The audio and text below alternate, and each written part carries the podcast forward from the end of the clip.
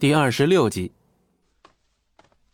脚步不停的来来回回，眼下才入鬼族，绝不能这样回去。下一秒，素素转了个方向，径直向九叶的住所走去。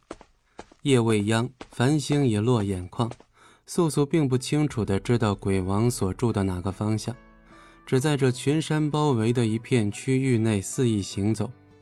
想到鬼王已有百岁，竟还要举行寿宴。素素觉得他的住所也定不简陋，往最奢华的地方走就对了。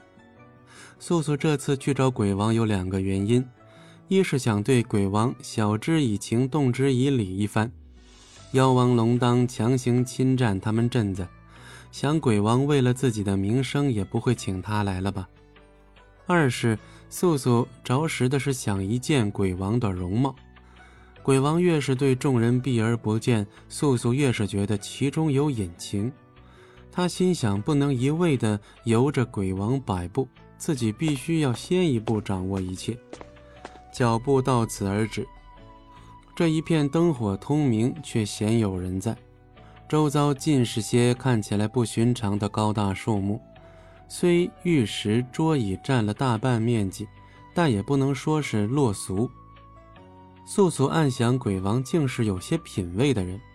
靠近这些玉石做成的桌椅，手指一触碰石桌，一股凉意立马涌了上来。素素一个哆嗦，脑子里竟闪过了些许画面。那日在试炼场出现在脑海中的画面，原封不动的再一次闪过。只是这次的影像很快很模糊，素素甚至来不及看清那人的背影。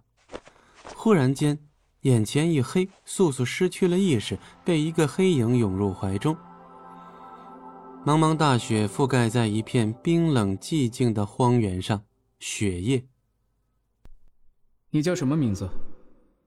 清脆的声音在雪地上响起，因太过空旷，不免有些回声传出。女孩对面戴着银色面具的少年故作沉思，捧起一团细雪揉向女孩的脸颊。我能在水里游，也能在天上飞。想得到我的名字吗？女孩冥思苦想许久，终于说出了一个字。素素已然醒来，刚才脑中的画面已被意识突然恢复切断，记忆中的女孩就是她，但偏偏在最后一刻，女孩的声音骤然消失，就连嘴型都看不清了。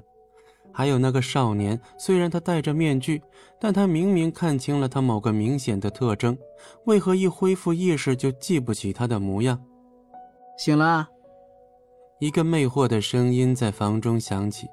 听到声音后，素素方才发现周遭的异样。他失去意识的时候是在外头，现在醒来是在一个简朴的房间中，他正躺在一张十分宽大的床上。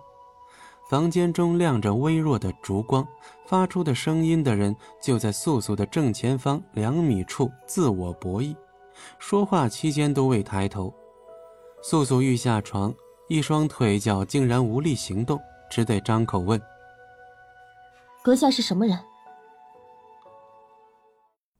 本集播讲完毕，感谢您的收听，我们精彩继续。